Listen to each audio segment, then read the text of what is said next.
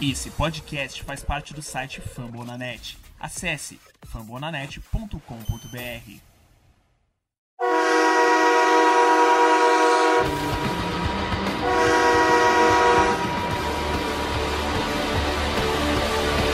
Fala, torcedor do time mais amado, mais querido, mais sofrido dos Estados Unidos, do Brasil, do mundo. Estamos falando de quem? Do Dallas Cowboys, é claro, né? Sejam bem-vindos a mais um podcast do Blue Star Brasil. Aqui quem fala sou eu, Gabriel Platt. Estamos aqui depois do draft, né? O Cowboys já conhece a sua classe de calouros. Muitos jogadores vieram, jogadores que a gente queria e vieram, jogadores que a gente não queria e vieram, né? Então, muita coisa para discutir, né? Muita coisa para comentar. E vamos lá, né? Vamos que tem muito assunto. Queria primeiro dar um oi aqui pro nosso querido Diego. Como é que você tá, Diego? Tudo bem? ini Fala Plat, fala Vinícius, ouvintes. Cara, tudo bem, tudo ótimo. Não é fácil escolher na, na 24 e seguintes, né? A gente não pega os jogadores mais empolgantes do draft. Mas enfim, tamo, tamo de boa e vamos lá. Eu acho que foi uma, uma classe interessante. Pois é, eu acho que teve alguns nomes polêmicos, a gente vai discutir aí se você deveria ter pego esse jogador, se não deveria. E não só o nome do jogador, mas também a posição, né? Se a gente deveria ter priorizado tal posição, se não deveria. Mas antes de começar nesse assunto, vamos falar aqui com o Vinícius, né, Vinícius? Tudo bem? Tudo bem, Plat, Diego, ouvintes. É um draft que pode ser 8 ou 80 para Dallas e que se seguir os analistas americanos, em tese a gente foi de certo modo muito melhor do que a gente como torcedor aqui no Brasil a gente tava comentando lá no grupo.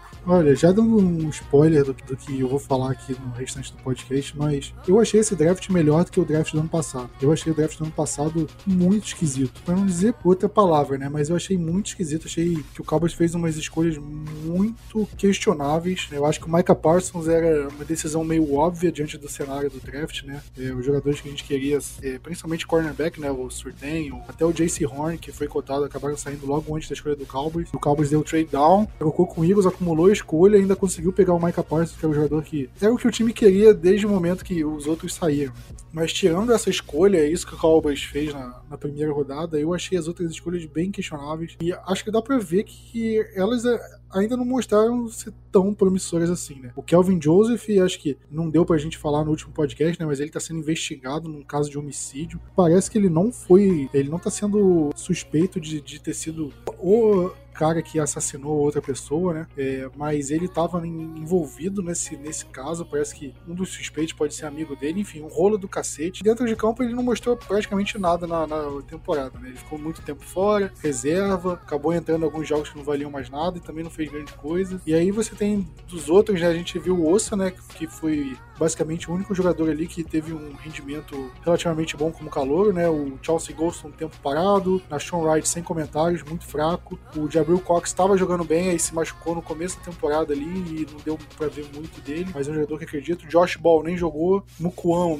praticamente não jogou, Simi Ferroco praticamente não jogou, Quinton Borrano nem lembro de ter jogado, o Farniok também não lembro de ter jogado, enfim. A gente não viu muita coisa da última classe de calor, sendo que é de 2020. É uma classe muito boa que teve um impacto muito grande, né? Com Lambert, Trevon Diggs, Gallimore e por aí vai. A gente tinha uma expectativa alta na classe de 2021, ela até então não rendeu. E esse 2022, né? A gente vai começar falando dela. Mas eu acho que teve algumas decisões aí meio esquisitas, mas também tiveram algumas, é, algumas apostas que, na minha opinião, foram válidas. E vamos começar pela primeira, né? O Cowboys, é, como o Diego falou, selecionou, fez a escolha na posição 24 da primeira rodada, né? 24 escolha geral. E muitos acreditavam que o Cowboys pudesse ir de jogador de linha ofensiva ou de linebacker, né? Dependendo da situação. E a gente viu alguns nomes de, de linha ofensiva saindo antes, né? Do, do Cowboys, até alguns nomes que a gente achava que podia, poderiam chegar, como Kenyon Green. Passado esses nomes, a gente acreditava que, ok, quem Cowboys vai, né? Será que tem algum outro nome que pode o Cowboys possa ir? Tinha até alguns outros nomes, umas outras posições que o Cowboys poderia ter ficado, mas o Cowboys acabou indo no offensive tackle Tyler Smith, de Tulsa, né? É um jogador que ele, ele foi nascido e criado em Fort Worth, para quem não sabe, é na região metropolitana de, de Dallas. Basicamente, se ele tivesse nascido em Niterói e morando no, na, que é da região metropolitana do Rio de Janeiro. Ou, sei lá, nascido em Santo André e na região metropolitana de São Paulo, uma coisa assim. Provavelmente ele, ele nasceu torcendo por Cowboys, né? E agora tem a chance de vestir a camisa do, do time da América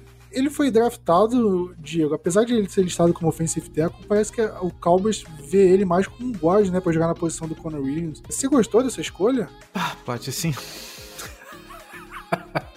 é a pergunta direta, assim, o cara tem que responder gostei, tá? Gostei. O primeiro impacto, ele, na minha opinião, foi negativo, mas também foi negativo como grande parte das escolhas que Dallas teve nos últimos anos, quando foi bem durante a temporada regular e playoffs. Enfim, teve pelo menos um jogo de playoff, um ou dois, ao de 2014, 2016 e os drafts dos anos seguintes, porque a gente. Não adianta. Na escolha 24, dificilmente a gente vai ter um jogador que seja inquestionável. Dificilmente a gente vai ter um jogador que seja aquele blue chip, né? Que os analistas chamam no draft, que é uma escolha certa, que com certeza dará certo no, no, no, no futebol profissional. E fundamentalmente, pelo que se vê, não existiam mais da board de Dallas nenhum jogador que eles entendiam ser de primeira rodada. E acho assim ó, que realmente não tinha. Agora, poderia ser feita alguma outra escolha, e, e essa escolha ela, ela acaba levantando alguns fantasmas do passado, porque a escolha do, do Tyler é uma escolha de um jogador que é um grande prospecto, né? Ele é um jogador gigantesco, enorme, assim, fisicamente, atleticamente falando, muito grande. Os nossos adversários diretos é, fizeram escolhas no draft muito boas e de jogadores de linha defensiva que vão exigir muito da nossa linha ofensiva. Dallas provavelmente enxergue nele um jogador que de imediato ele não tem condições de ser um tackle, né? Não, talvez nunca seja um tackle, né? Offensive tackle, mas que tem condições de ser um jogador de linha, de interior de linha, que é o que é, talvez seja a posição imediatamente Dallas se coloca, mas fundamentalmente ele levanta esses fantasmas por ser um prospecto. Nos últimos anos eu me lembro de dois prospectos, eu me lembro do Tristan Hill e me lembro do Taco Charlton, e nenhum desses prospectos deu certo. Outros jogadores eram que Dallas escolheu na mesma posição ou em outras posições eram mais prontos, né? Eu acho que esse jogador não é um jogador pronto, tanto que a gente não sabe nem que posição ou ele não vai jogar na posição que originalmente ele, ele jogou durante o período de universitário. Pode dar certo, ele pode dar certo. Agora Dallas se colocou, da, é, vamos lá, ah, não tinha jogador de primeira rodada para escolher na 24, que, que da board Dallas. Grande problema, assim, Plat, Vinícius e ouvintes, Dallas se colocou numa situação ruim. Porque fez uma free agency que obrigou-se a escolher um defensive end ou mais ainda um offensive lineman, né? Mais ainda o offensive lineman, porque os nossos adversários, além da gente já ter uma fragilidade natural, né? Um grupo que perdeu jogadores e que chegou com necessidades óbvias, óbvias para o draft, os nossos adversários se reforçaram muito justamente para enfrentar a nossa trincheira ofensiva. Até a pedra da rua sabia que Dallas ia draftar um desses dois e preferencialmente um offensive lineman. É, quando chegou ali, eu acho que tinha algum defensive end mais com um prospecto melhor ou mais preparado para a primeira rodada do ano de 2022. Agora, que Dallas se colocou numa posição é, onde a linha ofensiva era uma prioridade absoluta, isso não há dúvida. E ele é um dos jogadores que é possível, só que é um prospecto. Não vejo ele como, ah, vai jogar a primeira rodada, vai jogar a primeira rodada como titular, provavelmente por necessidade, não pelo seu futebol. Eu acho que o que pesa, na minha visão, ser contra o, essa escolha do, Tyler Smith de achar uma escolha ruim. A primeira é a seguinte: eu acho que tinha o Tyler Linderbaum na escolha disponível, foi escolhido uma escolha depois do Cowboys, que é um center, é uma posição que o Cowboys poderia priorizar, muito além de você pegar o Tyler Smith e colocar como guard. Eu acho que era um prospecto melhor. Eu acho que todo mundo falava do Linderbaum e tudo mais, que era o melhor center da liga, um dos jogadores mais talentosos assim, de todos os drafts, do, de todo o draft, perdão. E o Cowboys acabou indo no Tyler Smith, que é um prospecto e a gente vai ter que desenvolver ele. Agora Agora, o, o, grande problema: quem que vai desenvolver ele? Porque a gente tem o Joe Philbin de coordenador de linha ofensiva. A gente já comentou do Joe Philbin. E vocês sabem o, o que a gente acha do Joe Philbin, né? É um cara que, desde que ele chegou, nenhum jogador de linha ofensiva do Cowboys progrediu. Eu acho que o único foi Terrence Steele, mas ele teve uma, uma temporada de calor tão ruim, tão ruim, que qualquer coisinha a mais ele já era uma progressão. E eu não tô falando nem que o Terrence Steele é um jogador ruim, acho que ele se torna um cara que quebra galho e tudo mais. Quando você pega um cara que ele não conseguiu desenvolver nenhum jogador, o Conor Williams regrediu, o McGovern regrediu, o Biadish, Tyron Smith, Lael Collins, todo mundo regrediu na mão dele. E aí você vai dar um prospecto que precisa ser desenvolvido, que tem potencial, mas ele precisa ser bem lapidado, na mão de um cara que não sabe lapidar, que não sabe desenvolver, qual a chance disso dar certo? Mim é uma chance muito baixa, né? E o outro problema do Tyler Smith também, que vale mencionar, é questão de falta, né? Porque o Conor Williams saiu, ele foi um dos jogadores que mais cometeu faltas em toda a NFL na temporada passada. E isso tirou a paciência do torcedor do Cowboys. E a gente pega o Tyler Smith, que é um jogador que teve problemas com faltas na, na última temporada dele no college. É basicamente, sei lá, está trocando 6 por meia dúzia, a gente vai sofrer de novo com um jogador que comete faltas, que é faltoso, é um jogador que não é disciplinado dentro de campo. Esse é meu grande receio com essa escolha. Primeiro, esse problema do, do jogador e como que o Joe Philbin vai desenvolver. Ou se o Cowboys está pensando num plano de longo prazo, onde o Joe Philbin vai picar a mula no fim da temporada com o McCarthy e companhia, aí beleza, aí é outra história. Plat, uma coisa assim sobre o Lindenbaum. Como a gente não fez um podcast sobre os jogadores, eu cheguei a olhar o Lindenbaum e eu acho que era mais necessário a gente contratar, uh, contratar não, draftar um jogador de interior de linha guarda do que um center. Isso eu acho que sim, para a primeira rodada. E, e, eu acho que o teto do, do Tyler Smith é maior do que o Lindenbaum, embora o Lindenbaum esteja mais pronto para jogar. E ele tem um problema de tamanho, né? Se ele fosse um pouco maior, envergadura e propriamente parte atlética, ele seria do, do, entre os 15 primeiros, eh, draftado dos 15 primeiros, acredito eu. Mas, cara, esse, esse negócio de teto, você, você vai pôr na mão do Joe Philbin. Qual vai ser o teto do Tyler Smith na mão do Joe Philbin, sabe? Nebuloso, teto nebuloso. E esse é o problema, sabe? Você botar, pô, um diamante na mão de, de um advogado. Pega um carvão, dá na mão do advogado, transforma isso em diamante. Ele não vai saber, porque ele não, não tem capacidade para isso. E eu acho que é a mesma coisa que você tá botando isso no Joe Philbin. É um cara que ele não tem capacidade de, de desenvolver bem um jogador. Nunca duvide da capacidade da minha classe de trabalho de ser malandro e conseguir fazer as coisas, viu? Respeito os advogados aí, ser cara. malandro é okay, mas pode, sei lá, fazer a justiça mandar outro malandro fazer o trabalho, mas eles estão. A classe está atrás do, do Kelvin Joseph, não do Tyler Smith, né? Ainda olhando, você acha que dá pra fazer alguma troca ali? Porque o Kyle Hamilton, por exemplo, caiu na escolha 14 e eu fiquei, caramba, será que se ele passar ali da escolha 15, será que o Cowboys não tenta subir por ele? O Trevor Penning, né, que é um outro bom prospecto, caiu na,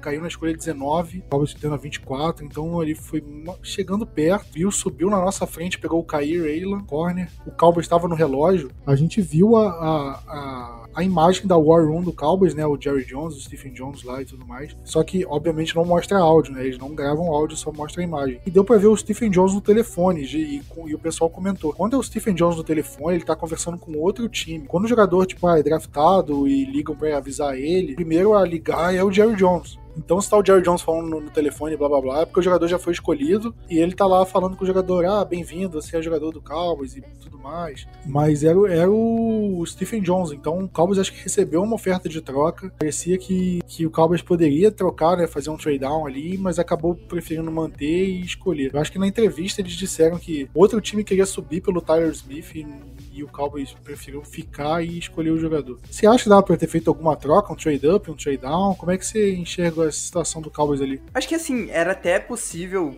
é, fazer um, um, trade up. Eu não sei se a gente faria pelo Trevor Penning. Mesmo que a gente pegou o Tyler Smith, que é tackle, mas já pensando como guard, então eu não sei se a gente conseguiria. Não, se conseguiria não, mas se teria essa vontade de subir pelo Penning. Mas se o Zion Johnson caísse mais um pouco, eu acho que a gente poderia sim tentar fazer algum tipo de dar a quarta e a quinta, sei lá, dar uma chorada, porque são poucas escolhas, né? Tipo, sei lá, da 24 para 20 ou 19, próximo disso. Se a gente conseguisse subir, não é tão caro, são quatro escolhas só, dá para você conseguir fazer um, um, valor baixo e conseguisse pegar o Zion Johnson, que é o, um cara que estava praticamente cotado em muitos boards para cair em Dallas. Porém, eu acho que foi, de certa forma, acertada a decisão de pegar o Tyler Smith, mesmo em muitos lugares falando que for hit. Se a gente colocar no, no mundo que a gente pega o Jermaine Johnson de defensive end, a gente ainda estaria com uma deficiência na linha ofensiva. Se a gente for olhar o segundo round de Dallas, próximo ali, não tem um jogador bom para bater de frente com o Sam Williams, que foi a nossa escolha de segunda rodada, sabe? Tipo, de qualidade entre ambos. Então acho que foi acabando acabou sendo acertada nesse ponto, porque a gente conseguiu pegar um prospect que a gente queria, né? Que era uma opção, era uma necessidade muito grande e acabou pegando o que tá todo mundo, né? Tá, tem muitos vídeos por aí soltando da qualidade de quão bom é o Sam Williams jogando como defensive end. Então acho que acabou, ficou acertada por conta da primeira e da segunda escolha que foram, foram feitas. Porém, se a gente fizesse, sei lá, um trade down, eu não iria achar ruim.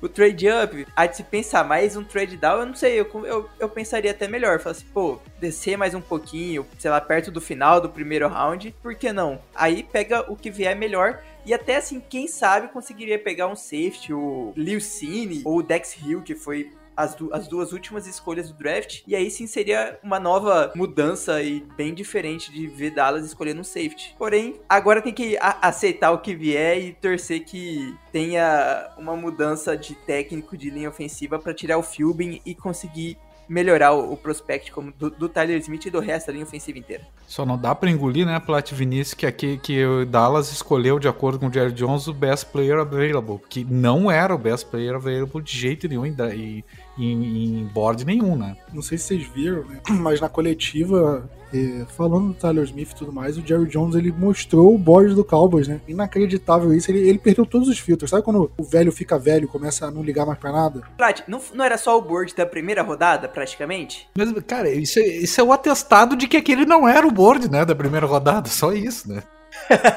é, pode ser, mas assim, cara, já, já aconteceu a primeira rodada, tá com foda-se mesmo, não tem problema. Ninguém vai, tipo assim, pô.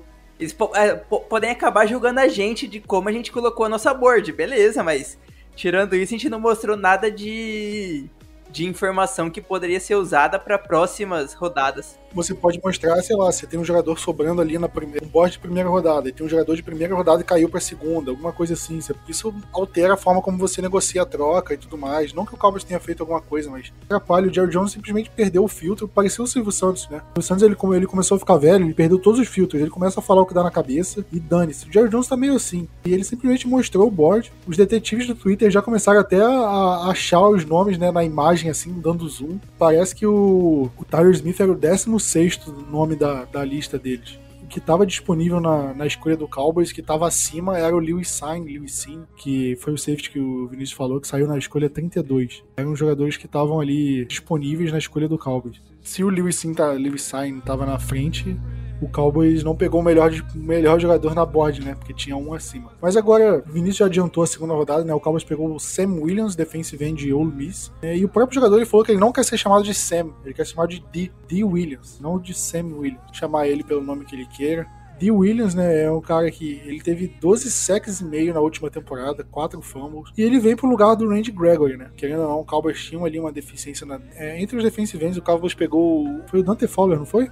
Na free agents. E, mas mesmo assim, acho que o Cowboys é, sabia que não contava com ele para ser a resposta sobre o Randy Gregory. Né? Cowboys sabia que ele era um jogador para meio que tapar buraco e o D. Williams é, é, um cara que, pelo menos o time acredita que vai ser um reforço ali, é uma solução a longo prazo pro, pro Gregory. O Gregory foi escolhido na segunda rodada, D. Williams também, os dois assim mais ou menos no final da segunda rodada. Também não sei se é um grande prospecto assim, eu vi muita gente colocando ele como jogador de terceira rodada, o Cowboys pegou ele na segunda. O Vinícius já falou sobre ele ele. Diego, você, você gostou dessa escolha também? É, como é que você enxerga o Cowboys pegando um pass rusher ali nessa, nessa altura do draft? Eu acho que é muito parecido com a primeira rodada. De novo, uma necessidade absurda né, no elenco.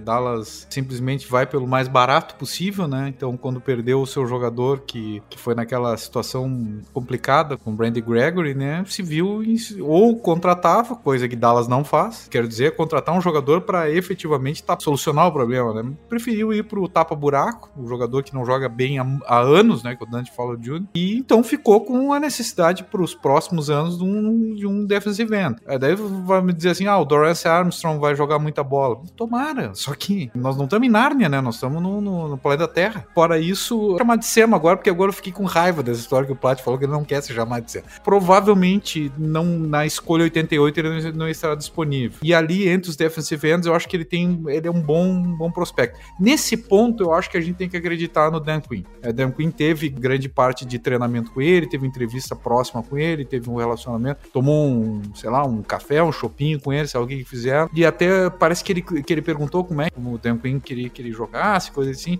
E o Dan Quinn respondeu: Ah, quando tu chegar lá e colocar o capacete de Dallas, tu, eu vou te responder essa. Então era um jogador que estava bem mirado e por um treinador que, diferente do, do Philbin, é um treinador que a gente tem, tem, tem que dizer, tem que dar o braço torcer que foi uma revolução em Dallas. É a melhor defesa de muito tempo, uma defesa assim vistosa, uma defesa legal de se assistir. Eu vejo por aí, assim, era um jogador um pouco de reach, alguém dava a terceira rodada para ele, enfim, a gente tava no fim da segunda rodada, ele não estaria à disposição. Ah, vai me perguntar, podia trocar? Não sei, tinha alguma proposta, a gente não sabe, né? O fato é que ele não estaria na terceira rodada à nossa disposição e era uma necessidade absurda e um jogador, eh, vamos dizer, adequado, que eu acho que dá para confiar na mão, na cabeça, no pensamento do Dan Quinn. Pois é, né? Ao contrário do Philby, eu acho que o, o Dan Quinn merece um voto de confiança. Foi um jogador que ele fez um treino privado junto, e gostou muito do jogador e tem o dedo dele. Ok que teve dele nas, escolhas que eu critiquei aí do ano passado, que até agora não renderam, mas ele fez os jogadores do próprio elenco renderem além do que o Cowboys é, acreditava que fosse render. Então, é um jogador de segunda rodada. Eu acredito que não achei a melhor escolha do mundo, mas também não achei pior escolha do mundo. Eu desgostei muito mais da primeira rodada do,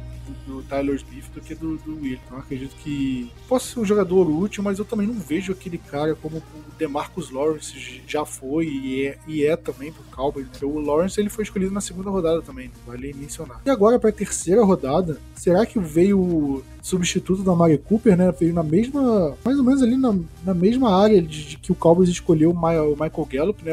Mais ou menos no fim da terceira rodada. Eu lembro que na escolha do Michael Gallup eu achei meio esquisita, eu não botava muita fé no Michael Gallup. E eu tô achando essa escolha do, do Jalen Tolbert, né? Que foi a nossa escolha, é meio parecida com isso, pelo menos na minha visão, na minha cabeça. Eu tô com um sentimento parecido em relação aos dois, né? Tolbert tem um wide receiver de South Alabama, não é de Alabama, é de outra universidade chamada South Alabama. Nas últimas duas temporadas ele teve oito touchdowns. É um cara que pode ser um pouco explosivo. Talvez ele não substitua o Amari Cooper nessa primeira, nessa primeira temporada, mas ele pode fazer a função que o Cedric Wilson fez, né? Nesse, pelo menos nesse último ano, né, Vinícius? Isso, ele pode fazer muito bem essa função do, do Wilson. Não sei se ele tem as mesmas capacidades do Wilson quando eu digo de né, lançar a bola, porque não é todo recebedor que consegue fazer isso. Porém, eu acho que com o que tinha disponível na board, foi provavelmente na board assim, vendo as outras escolhas, eu ainda fico em dúvida se eu escolheria ele ou se eu pegava o, o linebacker que saiu uma escolha depois na escolha do Buffalo Bills, o Terrell Bernard de Baylor vendo que também é uma necessidade, né, linebacker. Depois a gente escolheu, beleza, mas é uma necessidade linebacker, querendo ou não. A gente tem o Mika, a gente não sabe como que o LVE vai jogar esse ano. E além de que a gente já pegou o James Washington para ser, entre aspas, o terceiro recebedor. Ok, é um contrato de um ano, provavelmente vai jogar legalzinho e vai achar um outro time que pague melhor por ele. Ok, é, é bem provável que isso aconteça. Que ótimo, se acontecer, a gente pode ganhar uma pique compensatória depois. Porém, pensando nessa parte, pensando que a gente tem, selecionamos recebedores mais é, no, no, draft passado, pegamos Simi Ferroco, ainda tem o Noah Brown e tudo mais, eu não sei se, se eu escolheria recebedor agora. Eu pensaria em recebedor mais pro fim do draft ou deixava para escolher entre as três primeiras rodadas de 2023. Já veio, eu espero que jogue muito bem. Aproveita porque é contrato de calor, então a gente vai ter ele e o Lembe em contrato de calor por mais uns três anos praticamente. Tem que aproveitar bastante isso antes de vir uma próxima renovação e quem sabe, né? Num ataque que é bem dinâmico e explosivo de Dallas e que a gente usa muitos, todos os, os recebedores que são os titulares, ele pode ter um, uma grande quantidade de snaps e uma grande quantidade de recepções também por esse ano. É, Vinícius, eu vou discordar de você, porque o dia que você chegar numa terceira rodada e fala e pensa, cara, tem um wide receiver bom aqui, mas a gente tem Noah Brown em cima e ferrou com o elenco, e deixar de pegar ele por causa desses dois jogadores, aí eu, eu, eu largo, largo de mão, cara. Porque, pra mim, eu acho que não tem que considerar nenhum dos dois não, quando você tá avaliando, porque são jogadores de fim de sempre foram no fim de draft. Noah Brown nunca mostrou porra nenhuma. Se ele sair do Cowboys amanhã, pra mim não vai fazer diferença nenhuma. É um cara que, sei lá, eu, na minha visão, ele agrega pouco. E o Simi Ferrou é um cara que também eu não vejo muito potencial de ser aquela coisa. E, e se o Cowboys enxergou um, um certo potencial no, no Jalen Tolbert, tem que pegar e pegou. Dane-se o Ferroco e dane-se o, o, Noah Brown. Acho que é isso. Mas eu, eu, entendo você, a sua visão. Eu não tô falando que ela é errada, só tô falando, só tem outra visão, são duas visões diferentes. Os dois podem estar tá, podem tá certos na visão. Não existe um, um lado totalmente certo totalmente errado, tá? Eu acho que já foi uma escolha ok. Eu teria sub, tentado subir pelo Nakobe Dean, né? Que o Eagles pegou, acho que foi uma baita escolha na terceira rodada. E eu tava querendo ele na primeira rodada, né? Ele caiu, aí teve uns negócios. Aí começou a sair negócio, ele não quis operar, sei lá, umas, umas escolhas bem esquisitas ali do, do Nakobinin que começaram a sair, que não tinha. É um jogador que não vai jogar esse ano, né, Pat? Não tava muito por dentro da, situação dele, eu só vi isso por alto, que ele optou por não fazer uma cirurgia e não sei o que, e aí ninguém falou nada antes disso. Aí começou o draft, ele começou a cair, aí começou a procurar, e eu, ninguém, ninguém sabia que ele recusou a cirurgia. Durante o draft apareceu essa história. Eu achei meio esquisito, mas enfim, ele saiu cinco escolhas antes do Cowboys, né? O Cowboys tinha escolha 88, ele saiu na escolha 83. E o Cowboys tinha uns três escolhas de quinta rodada, quatro escolhas. Se o Cowboys quisesse pegar ele de fato, dava para subir e ter pego ali. Dava Só que o Cowboys achou que não valia a pena e não quis pegar e ok. Acho que o futuro vai dizer quem tá certo, quem tá errado e, e, vamos ver. Mas eu acho que pode ser uma boa aquisição. Talvez ele não tenha tanto espaço nessa primeira temporada quanto a gente acha que. Ou quanto o Gallup teve na, na, na primeira temporada de calor dele. Mas eu acredito que foi uma boa escolha. Até aqui, pra mim, tinha sido a melhor escolha que eu não gostei do, do Tyler Smith e também não gostei muito do Sam Williams. E, e Plat, não dá para esquecer que o cara é amigão, amigão não, mas é chamada, é dedo do Dak Prescott, né, essa escolha aí. Ele falou que o Dak ligou para ele, eles ficaram 20 minutos conversando e tudo mais, e foi basicamente, sei lá, como se ele estivesse sendo recrutado do college, né? O Cowboys realmente de fato gostou dele e mostrou que gostou dele desde o começo. É um cara que sempre teve apreço pelo Cowboys. E aí quando a gente chega no terceiro dia, para mim as coisas começaram a melhorar. Na quarta rodada, o Cowboys teve uma escolha só e pegou o Jake Ferguson, que é um Tyrande de Wisconsin. E eu vi muita gente comparando ele com, com o Dalton Schultz, Diego. Um jogador que o Dalton Schultz também foi pego na quarta rodada e acabou começando a, a carreira dele como um reserva ali, um reserva aqui e, e, depois ganhou espaço. E o Dalton Schultz, nesse momento, ele tá no, na franchise tag, ainda não renovou o contrato. Né? Não sei se ele vai renovar ou se ele vai jogar com o franchise tag. De qualquer forma, Diego, Talvez já, já colocou uma sombra ali no Dalton Schultz, porque se ele não render quarta rodada ali, que pode pegar esse espaço dependendo da situação, né? Como é que você vê essa, essa escolha e essa situação no elenco? O draft de Dallas é, é uma repetição rodada após rodada de necessidades, né? Dallas tinha necessidade em tie-end, ele imediatamente assume a, a camisa 3 entre os tie-ends, na minha opinião, acima do Jeremy Sprinkle, né? E vai disputar com o Chamaquion quem, quem vai, vai ser o 2. Claro que parece que ele tem mais estilo de jogo, né? O estilo de jogo mais parecido com o Dalton Schultz, ou seja, um recebedor do que com o Chamaquinho. Mas, sei lá, vamos ver como é que vai ser o desenvolvimento dele aí. Eu acho importante, eu acho que o Vinícius colocou bem no último podcast que, de repente, se as coisas não derem certo com o Dalton Schultz, precisava de uma sombra, que nem tu colocaste agora, uma sombra... Não é uma sombra que assusta, né? Vamos combinar. Hoje, assim, olhando a escolha de quarta rodada, não vai assustar o Dalton Schultz, que teve o melhor ano da carreira dele no ano passado e vem de dois bons anos. Então, não, não creio que seja uma sombra imediata, mas é uma sombra e, fundamentalmente, Dallas endereça uma necessidade, né? Mais uma necessidade, mais uma rodada de necessidade, uma necessidade ofensiva. E se as coisas, como a gente disse, como o Vinícius disse na última, vamos dissesse agora, não derem certo com o Dalton Schultz de renovação, aí um ano depois, quem sabe ele não seja o Tayan recebedor que a gente precisa, ou até tem alguns traços um pouco superiores ao, ao Dalton Schultz do ponto de vista de equilíbrio para a linha ofensiva, né? Um auxílio maior linha ofensiva. Uma aposta decente, fisicamente é um jogador, é outro gigante, né? Dallas escolheu jogador jogadores com esse perfil, né? Jogadores grandes, né? Jogadores de envergadura enorme, né? E com, com um bom, bom potencial. Sombra, mas é uma sombrinha, sabe? Não é uma sombra que vai. Tem que, vamos dizer, se fosse no sol do Rio de Janeiro no verão,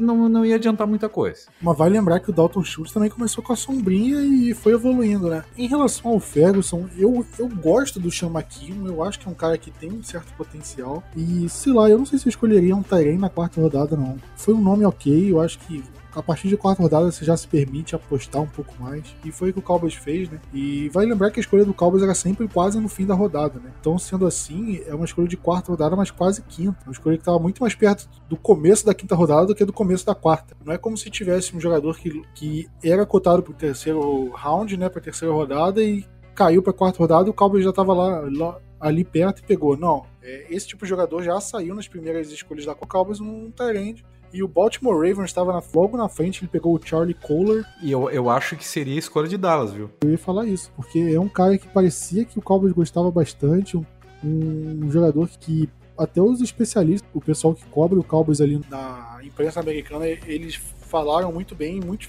todos eles ficaram decepcionados quando o Ravens pegou ele logo antes do Cowboys, né, na escolha antes foi assim, meio dolorido, né? Mas vamos ver como é que agora vai ser, né? É, o Cowboys acabou pegando, sei lá, um plano B, vai. Se ele for um James Hanna, eu já tô muito satisfeito. E a partir do, do, do terceiro dia, você não espera que o jogador chegue e seja, sei lá, um jogador titular, Pro Bowl, ao Pro, igual o Cowboys deu a cagada de achar com o Deck Prescott na quarta rodada, por exemplo. Ou, ou até, não digo nem mais, digo, sei lá, o Tony Pollard, que se tornou um jogador muito útil. Não é sempre que você acha um jogador assim, o próprio Dalton Schultz. Eles foram acima do que era esperado, então vamos ver se o Jake Ferguson consegue ser esse tipo de jogador. Agora, na quinta rodada, o Cowboys fez quatro escolhas. O Cowboys conseguiu troca ali pelo Amari Cooper, ele conseguiu a escolha, conseguiu pique compensatória. Nessas quatro escolhas, vou listar as quatro. A primeira é o Matt Valetsko, que é o offensive tackle de North Dakota, que era da segunda divisão do college, que é um cara enorme, parece que ele tem alguns problemas ainda, precisa ser desenvolvido na mão do Joe Philbin, então vai ficar claro.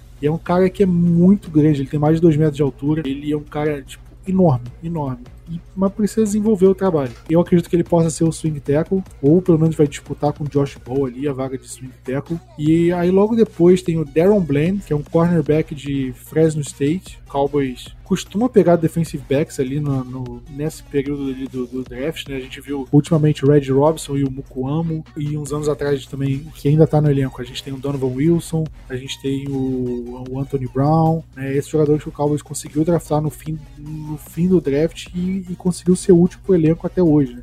Teve Xavier Woods também. E as últimas duas escolhas foram Damon Clark, linebacker de LSU, que ele fez uma cirurgia fusão espinhal. Eu, eu não sei direito, eu não sou médico, eu posso estar falando uma grande bobagem. Eu acho que é na altura ali da nuca, meio é, na coluna e tudo mais. E pode ser que ele não jogue a temporada de 2022. Mas é um jogador que tem muito talento. Acho que lembra uma situação meio do Jalen Smith, que era um baita de um prospecto, mas que teve um problema sério, uma cirurgia séria, não sabia se ele ia voltar a jogar. Acho que o Damon Clark parece que é certo que ele vai jogar. E uma coisa interessante dele é que ele jogou com o Jabril Cox em LSU, né? Fizeram a dupla ali. Então, os dois jogadores, Jabril Cox selecionado na quarta rodada do ano passado e o Damon Clark agora. Então é uma escolha não para esse ano, mas para partir do ano que vem, possivelmente. Apesar do Stephen Jones ter dito que ele possa jogar depois de seis semanas, né? Mas eu não acreditaria, não. Duas escolhas depois, o Cowboys escolheu o John Ridgway, defensive tackle de Arkansas, que Arkansas, para quem não sabe, é a universidade do Jerry Jones, né? Da família Jones ali, acho que todo mundo foi para Arkansas.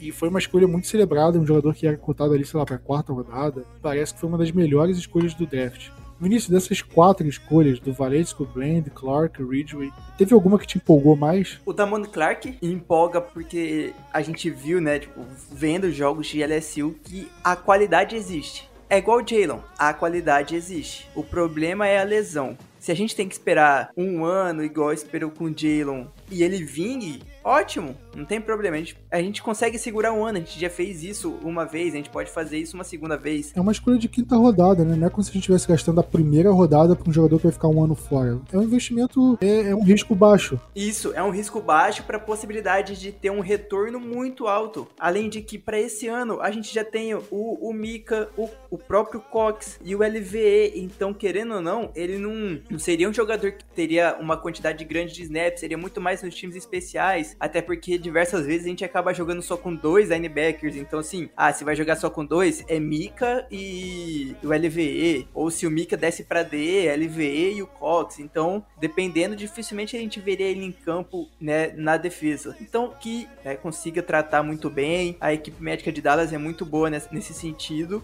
Então me, me empolga muito a gente ter, ter feito essa escolha. E o Matt Valesco, cara desse tamanho, ele parece que assim, de alguma forma ele vai conseguir proteger bem o deck. Porque é um cara muito grande, cara, mais de dois metros, como você falou, é, é imenso. Você vê uma foto dele no college, cara, parece tipo um adulto jogando com criança, porque ele é muito grande mesmo, cara. É um armário. É, é surreal. Eu acho que é, é, é capaz dele, dele conseguir se manter e de ser melhor que o Josh Ball, né? Conseguir subir, digamos assim, na colocação melhor que o Josh Ball, né? No rooster. Eu, eu espero, eu, eu vou torcer por esses dois principalmente. Eu entendo a escolha do defensive tackle, mas ao mesmo tempo é uma posição que é uma mistura, né? Você não sabe se ele vai conseguir ser melhor do, do que os quatro primeiros que estão na frente dele ou não. Então não sei se a gente poderia tentar escolher outro, mas a gente já escolheu um, um corner, né? Já escolheu também o, o Daron Bland na quinta rodada. É, é, válido, mas eu não sei se ele vai conseguir ter uma ter a chance de, de jogar de, né, de pelo menos participar na defesa também. Eu acho que vai ser bem difícil, porque tem o Tristan Hill, tem o, o Oza, tem o Gallimore, Quinton Bohanna, e aí vem ele. Ok, Tristan Hill, acho que provavelmente ano que vem sai, que acho que esse é o último ano de contrato dele, pode ser que ajude. Ele, ele também pode ser melhor que o Quinton Bohanna, por exemplo, e já chegar para ser quarto, terceiro no elenco. Ok, quinta rodada. Acaba sendo um risco bem baixo, mas eu acho que para mim é uma visão, é uma escolha que não vai ser tão utilizada que poderia a gente poderia escolher um outro jogador para uma outra posição, mas não consigo pensar aonde no momento. Ah, se você pensa que o Maurice Kennedy saiu, né, e veio ele para posição, mas de qualquer forma, cara, é, são caras que podem contribuir no special teams. Esse, esses jogadores, né, você aposta, né, é, como você falou, investimento baixo, você está investindo em escolha de quinta rodada, é pouco. Quando deu certo, você gastou só uma escolha de quinta rodada, você não gastou uma escolha de primeira, você não trocou pelo jogador, não fez investimento inacreditavelmente alto. Né? É aquele investimento que, cara, deu errado, beleza. Se deu certo, por maravilha, achei um cara muito bom na quinta rodada. Se deu errado, tá, a gente só gastou uma escolha de quinta. É igual o Bendinucci, cara. O Cowboys pegou o Bendinucci no fim da sétima rodada. Se deu certo, beleza, porra, achei um, um, bom jogador, um jogador útil pro elenco na sétima rodada. Mas se não deu certo, ah, cara, só foi uma sétima rodada. Tipo, a gente não perdeu muito em, em apostar nele. É basicamente isso nesses jogadores. Mas eu acho que tem chance deles fazerem parte do elenco.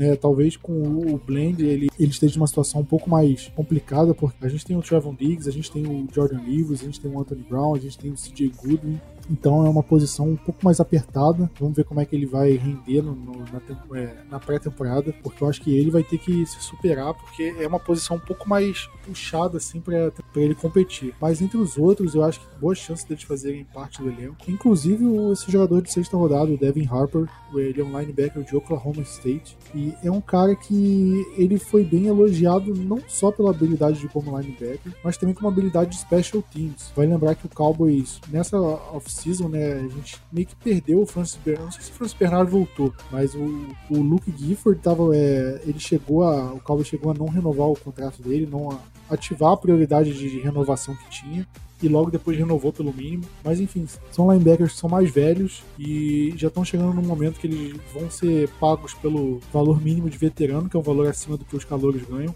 Então, se você pensa no seguinte, cara, o, o retorno que o Luke Gifford, que o Francis Bernard podem me dar nesse, nessa temporada é o mesmo que o Devin Harper pode dar, só que o Devin Harper é mais novo e é mais barato. Então, qual que o Cowboys vai escolher? Então, acho que ele tem uma situação um pouco mais confortável em relação a isso. Você concorda comigo, Diego? Acho que é por aí mesmo, Plat. Não, não, não, vejo muito, muita diferença em relação a isso. É por aí. Eu, eu fecho com a, com a, com a tua. Fecho, fecho exatamente o que tu disseste. Depois da quarta rodada, eu já não fico julgando, meu Deus, que escolha horrível, meu Deus, que escolha maravilhosa. Tipo, uma escolha maravilhosa até você pode, pode fazer. Mas eu não começo a achar a escolha horrível, porque a partir dali é mais aposta. É dificilmente o jogador ele vai dar certo. Eu acho que as posições foram bem escolhidas, né? E o, e o estilo de jogador, fisicamente falando, né? Essa parte de fisicalidade e tudo. Claro que tem, tem a questão do, do linebacker que eu acho que esse ano não joga, joga por novembro, dezembro. Mas de resto, né, a gente só tinha escolha lá no fim das rodadas. É, é difícil colocar alguma, alguma projeção em relação a isso. Tem mais aí que falar da posição e do estilo do atleta, né? Seria um atleta. E nesse ponto eu acho que a gente mudou bastante, né? O estilo de jogador que Dallas veio escolhendo é um estilo de jogador que, atleticamente falando, falando tem muito potencial. Eu também gostei das posições que o Cowboys pegou. Só que, como você falou, né?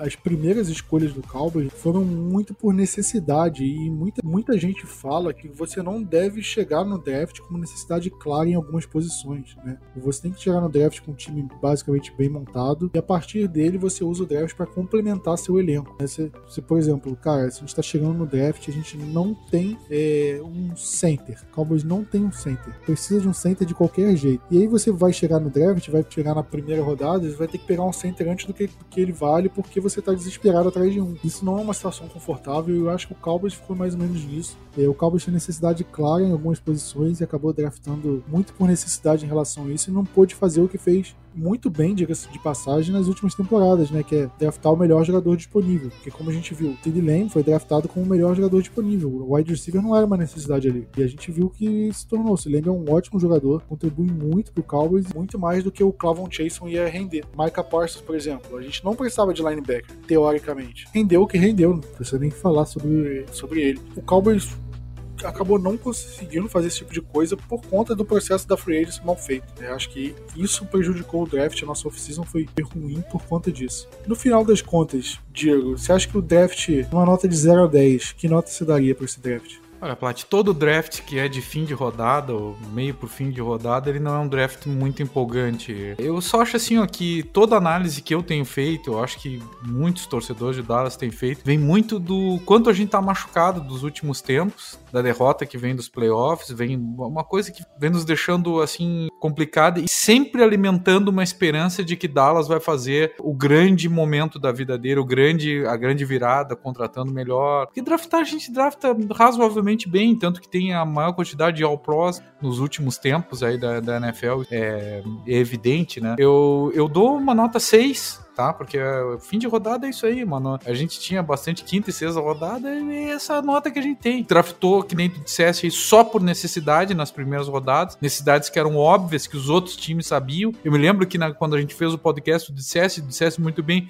não é bom que o adversário saiba quem a gente vai draftar, senão ele, ele nos passa a perna, né? Nos tira algum jogador, assim por diante. E a gente viu isso acontecer. O que me deixou preocupado com esse, com esse draft, né? Que vem desse processo de Dallas sendo um, um time que cada vez eh, que tu disseste, o Vinícius disse também, que vem perdendo espaço, é um time pior de 2021 para 2022, é o fato de que, olha, os adversários se reforçaram muito, os nossos adversários diretos. É um ano para ter dificuldade em relação aos adversários? Eu acho que ainda não, porque não é o único time com um quarterback, mas é um ano a menos, sabe, pra gente ganhar, me parece com essa classe de draft, nota 6, na minha opinião, 5, 6. E olha, eu acho que é uma nota alta, viu? Não sei se todo mundo vai ser titular ou se a gente tem três titulares, por exemplo, tem por necessidade, mas vai fazer esse time melhorar tanto assim para avançar no, no, playoff, de acordo com o que a gente fez em Free Agency, eu acho muito difícil. Dallas depositou demais na sua classe de draft e é uma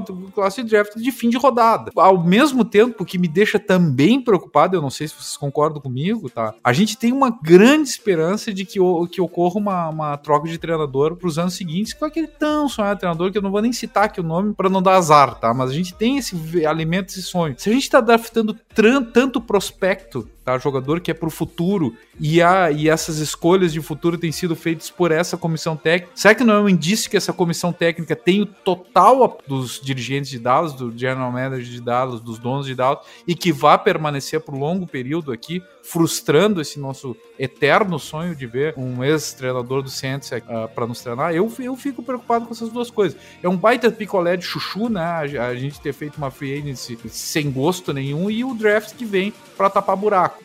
Eu acho que é difícil tapar todos esses buracos que a gente precisava. A gente escolheu nove jogadores. Pá, a gente precisava, realmente precisa de nove jogadores, só que são jogadores que vão nos colocar em outro patamar no primeiro ano. Acho muito difícil. Minha nota é 5,5. Ainda baixei um pouquinho dentro dessa pequena depressão que eu fiquei falando a respeito. Como eu falei, como eu não gostei da primeira e da segunda rodada ali, principalmente, eu não consigo dar uma nota passou de ano, sabe? Se a média para passar de ano é 6, eu acho que o Cowboys ficou nos 5, 5,5 ali. Porque eu de fato não gostei desses primeiros aí. E o resto foi mais apostas e apostas válidas. Mas é isso que você falou, Diego. Acho que o Cowboys abriu muita necessidade na free agency, né? A necessidade que a gente não precisava ter aberto. Por exemplo, a saída do Doyle Collins não precisava ter sido cortado do jeito que foi. A gente abriu um espaço enorme ali no, no elenco que a gente não vai conseguir repor direito, a gente vai sentir a falta do Lael Collins e a gente vai passar a temporada tudo falando, putz, mas se o Lael Collins estivesse aqui, talvez a gente tivesse uma situação melhor de linha ofensiva e tudo mais. E a gente vê como é que a situação do Cowboys é passiva, né? A gente tinha um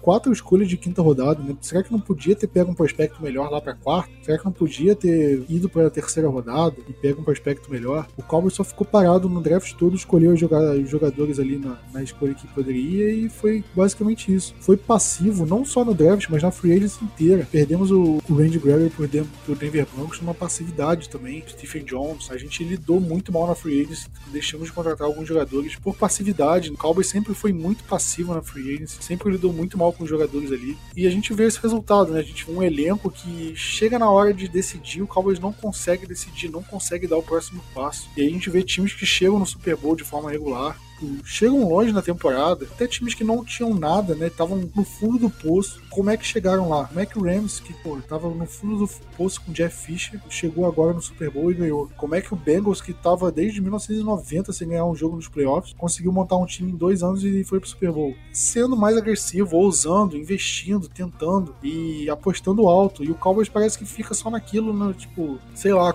é como se você tivesse indo investir na poupança e deixar aquele rendendo aquele, aquela migalhazinha ao invés de tentar fazer um investimento, sei lá, em Bitcoin, que é um negócio que, pô, se der certo, você vai ganhar muito dinheiro e vai se dar muito bem. Plat, eu, eu acho até que a, que a analogia nem é com colocar na poupança, é botar embaixo do colchão. Só que a gente vê que o que o Cowboys está fazendo não funciona. Esse é o seguinte, a gente vê o Cowboys repetindo as movimentações o tempo todo. Eu não sei quem falou, né? Tem aquela frase que não tem como você esperar que vai ser diferente fazendo a mesma coisa o tempo todo. E é basicamente o que o Cowboys está fazendo. O Cowboys repete tudo que faz ano após ano e a gente se pergunta, caramba, por que esse time faz tanto tempo que não chega no Super Bowl? Por que esse time nunca vai longe? Eu acho que é muito por aí, porque o Cowboys é muito passivo, muito muito naquela mesmice e sei lá, às vezes eu perco a fé, acho que ele nunca vai mudar essa porra e, e aí fico mal, mas enfim. É, só pra fechar agora o assunto do draft, Vinícius, a gente tem uma lista de jogadores não draftados, né? Sempre tem aquela história de terá que desvachar um novo jogador, tipo, um novo Tony Romo, um cara que veio do nada e, porra, virou uma baita estrela do Dallas Cowboys de uma hora pra outra. Enfim, exemplos não faltam de jogador undraft. Eu acho que o mais recente que deu certo foi o Cole Beasley. O Cowboys tem vários nomes, inclusive o, kicker, né? O Cowboys portou o Greg Zerline e a gente pegou o kicker Jonathan Garibay de Texas Tech. A princípio, acho que ele é nosso titular, né? Não sei se o Cowboys tem outro kicker no elenco. Mas tem outro jogador aí que, sei lá, o seu nome, o nome animou, será que você acha que pode ter chance? Você torceria por ele? Como é que você, vê essa classe de, de, jogador não draftado? Nós contratamos 20 jogadores né, não draftados. É bastante gente. Na posição de kicker a gente tem o Chris Nagar, que acho que nunca, nunca fez nada na NFL, nunca deu um chute na liga. E é isso que a gente tá indo pro training camp. Depois a gente vê o que, que vai acontecer, se vai vir um veterano aí para fazer teste, alguma coisa assim do tipo. Daqui até setembro vai aparecer muita gente para fazer teste em Dallas como kicker. Eu tenho praticamente certeza disso. Sobre os, né, os não draftados, a minha torcida já começa pelo cara, pelo, pelo defensive end, que o nome dele é Big Cat Bryant. A pessoa que chama Big Cat Bryant, ele já, ele já ganha a minha torcida por conta disso. Ele já começa nisso aí. Mas tem outros, principalmente outros dois jogadores, que é o Marquis Bell, que é safety, que foi acho que se eu não me engano foi o, o jogador que o Dallas mais né, pagou para ter ele foi 200 mil. Tava sendo disputado por outros times, até o Eagles mesmo era um, um time que tava querendo muito ele, mas ele acabou escolhendo o Dallas, que era um, já um time que ele gosta muito, tem muita afinidade. O Alec Lindstrom, que é center. Acho que são os dois principais jogadores que estão comentando muito sobre esses dois. Quem sabe um desses recebedores, o Dontário Drummond. Acho que eu vou, eu vou ficar mais de olho nessas três. Eu vejo que o Alec Lindstrom, pelo que estão comentando, pode ser uma opção e que pode pode ultrapassar o Matt Farniok como já assim reserva imediato do, do Tyler Biadish. Marquise Bell, pelo que falam, e se for mesmo, ele consegue muito bem ser o terceiro safety, né? Tipo, o principal reserva. O Daryl Thompson renovou ou não? Não, o Darren Thompson não. A gente tá tendo Hooker e Curse. Donovan Wilson, Mukuamo. O resto é resto. O resto é, tipo, mais ninguém. É que o Darren Thompson fica naquela, né?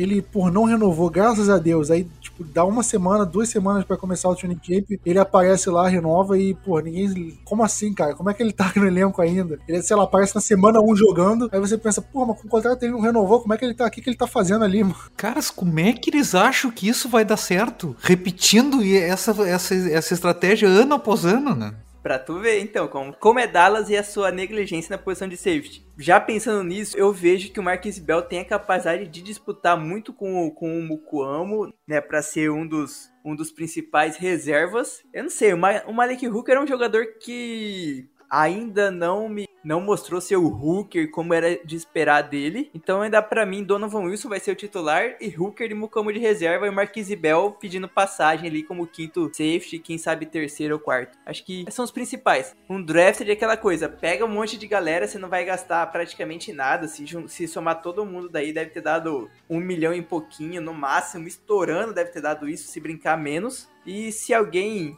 aparecer e, e né, se mostrar que é um jogador muito, muito, muito bom, ótimo. A gente consegue arranjar uma vaguinha para ele. Se não, vai uns pro pro PS, fica aparecendo aqui e ali para treinar no, no time. E a vida de um draft, né? Eles já estão acostumados com isso. Uma coisa que me chamou a atenção é que não tem nenhum, nenhum, nenhum quarterback né, na lista de undraft. Geralmente pegam um, né? E vamos ver no que vai dar. Não tem aquele. O novo Tony Romo. Não tem a chance disso porque nenhum jogador. Talvez venha, tipo, ah, vai começar o Rookie Minicamp. Pô, você não tem como, você não tem 80 calouros.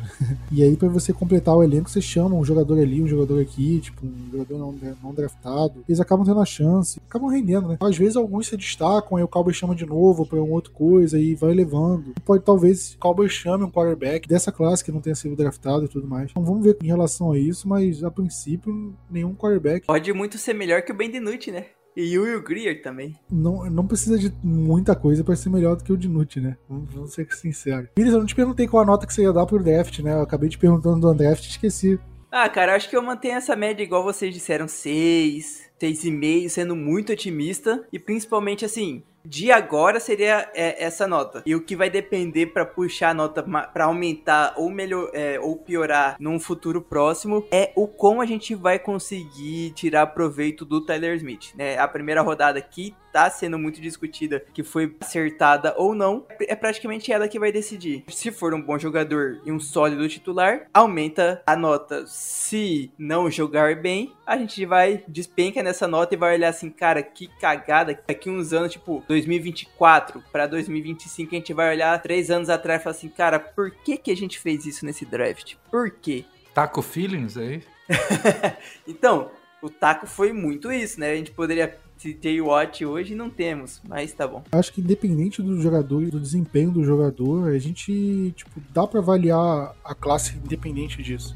Porque, por exemplo, Cowboys pegou o Taco. O Taco podia virar o melhor jogador do mundo, mas tipo, será que ele era um melhor prospecto do que o TJ Watt? Igual o Travis Frederick. O Travis Frederick não foi uma escolha tipo, correta ali. Foi um reach danado que o Cowboys fez e não é por isso que não é à toa que foi criticado. E é só que ele acabou dando muito certo. E o Morris Claiborne, por exemplo, o Cowboys subiu, pegou o Morris Claiborne que era, sei lá, o melhor prospecto de cornerback desde o Deion Sanders. Baita escolha, baita troca e não deu certo. Mas isso não significa que a escolha tenha sido a, a decisão de subir tenha sido errada. Acho que diante do prospecto que ele era, não tem como dizer que, tipo, ah, errou. Ah, o jogador não se desenvolveu como se esperava, isso acontece. E eu acho que nesse caso desse draft, eu acho que foram umas decisões, tipo, meio equivocadas, sabe? Decisões baseadas puramente em necessidade. É isso que não me empolga, sabe? Só ver uma coisa, eu tava olhando aqui no draft passado, na escolha de sexta rodada, o Kansas City Chiefs pegou o Trey Smith, um guard. E o cara de sexta rodada, fim de sexta rodada, eu acho, ele já na, no começo da temporada de calor, ele já foi nomeado como right guard titular do time e foi titular do time. Um jogador de sexta rodada conseguiu virar titular deu certo. E era um cara que eu lembro que era cortado, sei lá, pra quarta rodada foi caindo, foi caindo. O Chiefs pegou e foi um cara que deu super certo. Por que, que o Cowboys não consegue pegar esse tipo de jogador, sabe? Era um cara que os analistas falavam bem, caiu por algum motivo desconhecido, assim, porque, sei lá, era muito baixo. Espirraram na frente dele, não disse saúde, sei lá. Enfim, eu acho que tem jogadores que dá pra pegar e nesse tipo de situação que a gente sabe que pode dar certo. O Xavier Woods foi um cara que muito elogiado, que era um cara que, pô, todo mundo falou que era um cara que era pra ser sido draftado muito muito além do que ele foi do que ele foi pego e deu certo. Tyler Biadish foi um cara que foi draftado muito, muito depois do que é, era esperado que ele fosse pego e deu certo, né? É um titular, um cara que contribuiu desde o começo. Pensando para um jogador de fim de quarta rodada, tem que dizer que tá errado. É, óbvio tem seus erros, sei lá, o Bradley Anai, que foi um cara muito comentado e não deu certo aqui. Vamos acreditar nessa, nessa classe de draft, né? Não foi a classe de draft que mais me empolgou na vida. Eu acho que esse posto ainda, ainda é de 2020 não, não vai sair tão fácil assim. Né? Eu acho que o Cowboys vai ter que fazer um draft muito, muito bom para sair. Mas você vê, sei lá, se o Cowboys fizesse um draft igual o Baltimore Ravens fez, eu ia ficar maluco. Só para fechar o draft do podcast, Diego, você acha que hoje o Cowboys ainda tem necessidade clara em alguma posição? Acho que o Cowboys deve ir atrás de alguém na free agency? Ou você acha que depois desse draft tá tudo fechado já, tipo, o time já tá redondinho e pronto pra temporada? Olha, kicker é uma necessidade né, que nós vamos ter que fazer teste, que nem o Vinícius falou, um monte de teste até o, até o fim. Tem que contratar um, né? Não adianta. Eu acho que center ainda é uma, uma possibilidade, mas mais do que center, é, conforme mandar a carruagem do training camp um swing tackle, né? Pode ser um veterano swing tackle. E eu acho que tem que contratar um safety. Renovando com o Malik Hooker e o Jaron Curse do jeito que foi, eu acho que o Cowboys não tem vontade nenhuma de ir atrás do safety. E eu não acho que esteja errado, não. Eu acho que na situação que a gente está, eu não investiria muito alto no safety, não. Pelo menos não por agora. Mesmo sabendo que o Darian Thompson vai voltar? É, esse aí é um a menos, né? Apesar de, ah, ajuda no special teams, mas a gente já pegou o jogador para fazer isso, né? Não precisa trazer esse cara de volta. Mas vamos ver a situação. Swing Tackle, eu acho que o Cowboys vai confiar ou no Josh Ball ou no Valetico, vamos ver qual dos dois vai ganhar a posição. Eu ainda acho que center é a posição meio carente. Eu não sei como é que vai ser o, tipo, o Tyler Smith na posição de guard. Eu ainda acho que right tackle vai ser uma carência nesse elenco, porque o Cowboys está confiando muito no Terrence Steele muito, mais do que eu gostaria. Eu não vi muita coisa do, do Terry Steele que me faz acreditar nessa confiança toda que o Cowboys está tendo nele. Eu não acho que ele, tipo, fez por merecer toda essa confiança. Tudo bem que eu não vejo treino, não vejo os bastidores ali do Cowboys para saber em relação a isso. Mas dentro de campo, eu nunca vi esse cara tipo, tão bem assim para fazer valer a pena cortar o Lyle Collins e ir atrás de só confiar nele e é, e é isso aí. Não consigo enxergar. De jeito nenhum. Talvez eu seja errado. Calvo está confiando assim, talvez eu que seja a pessoa errada, mas vamos ver. Mas enfim, acho que é isso, né? Considerações finais, Vinícius Gero quer falar mais alguma coisa? Não, tá tudo de boa, acho que foi, foi, foi, bastante. Cara, eu, eu acho que a gente vem, vem muito machucado, viu, Plat? E essa free agency tinha que ser como se fosse uma pomada para nossas feridas e ela, ela não foi. E aí o cara chega, chega para analisar um draft. Não adianta, né? A gente tá machucado.